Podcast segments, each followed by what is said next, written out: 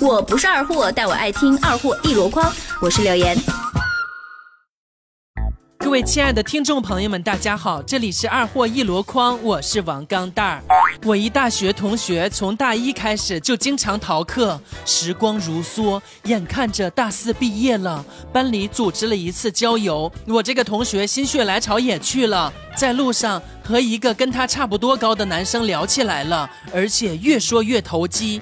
我这个同学感慨地说。嘿，哥们儿，我觉得咱们挺有缘分的。我好像在什么地方见过你呢。那个男人站起来，顿了顿，嘿，我是你老师啊，在你刚入学第一天开班会的时候，你见过我。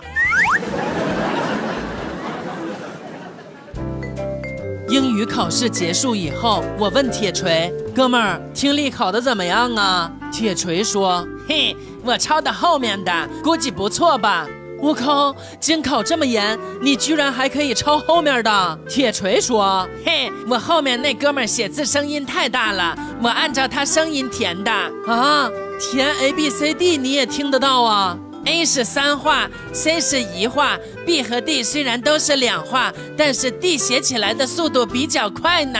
哼，哥们儿，你这听力没毛病。”记得我小时候想要和爸妈一起去吃一次全家桶，可是我爸妈坚决不吃垃圾食品。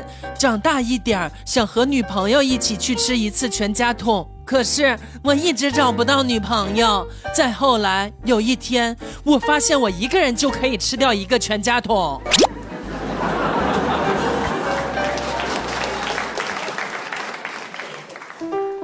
今天我在停车场看到一辆豪车，我过去敲敲车窗，拿出一百块钱对车主说：“给你一百块，把这车位让给我。”他接过钱就把车开走了，留下我在风中凌乱。难道段子里都是骗人的吗？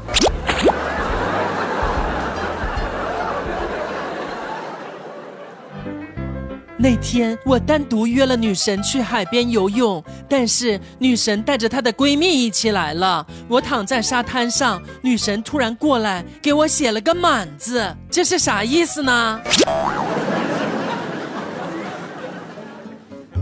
上厕所的时候抽了颗烟，顿时觉得嗓子不舒服，于是就往便便上吐了口痰，然后就看到口水一直拉丝拉丝，直到接触到便便上，越来越细，越来越细，后来断了，又弹回我嘴里了，然后我整个人都惊呆了。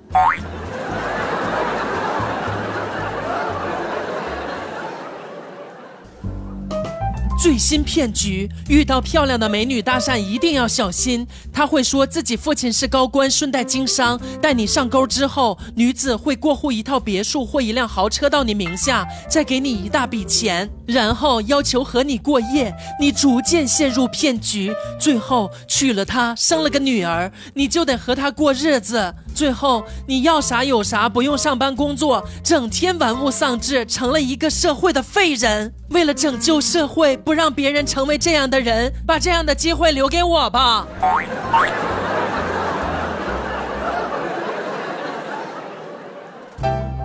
去小店买水，老板在玩农药，问老板红牛几元一瓶，老板说六块。我说六十块是不是买十瓶呢？啊，可以买十瓶。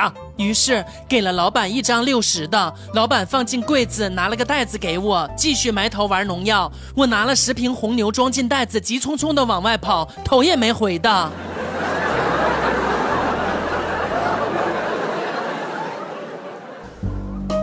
我以前跟一个富二代同时爱上一个女孩，富二代整天游手好闲，而我是一个勤奋拼搏的好骚年。有一天，我们两人同时去女孩楼下找她玩，富二代开着宝马，我只是走路。女孩微微一笑，说道：“有钱呐，虽然好，但是并不代表一切的，只要努力，以后……然后车开远了，我没听清楚。”我有一个女同事，和男的开房从来不吃药也不带套，就带一瓶可乐。我很纳闷儿啊，昨天她约我啪啪，完事儿的时候，我才知道什么才是真正的技术。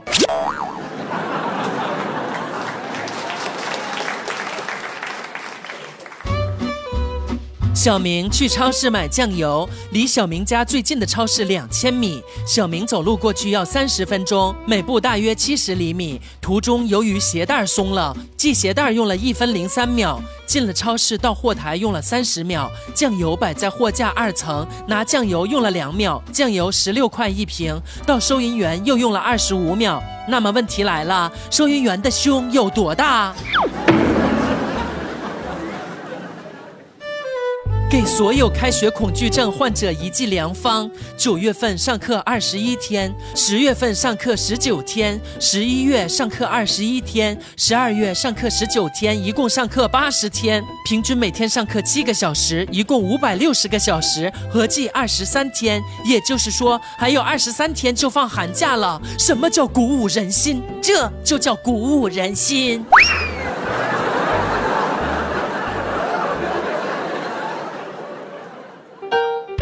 在网上买水果刀，看评论有一条差评，对话是这样的：卖家说，亲，有什么问题我可以帮你解决的，能不能把差评改一下啊？卖家说，我和别人三天后要约场，在你家买刀时说两天就到，结果第四天才到的。啊，实在抱歉，耽误你征战沙场了，这个差评我认了。好了，今天的节目就到这里了，咱们明天再见。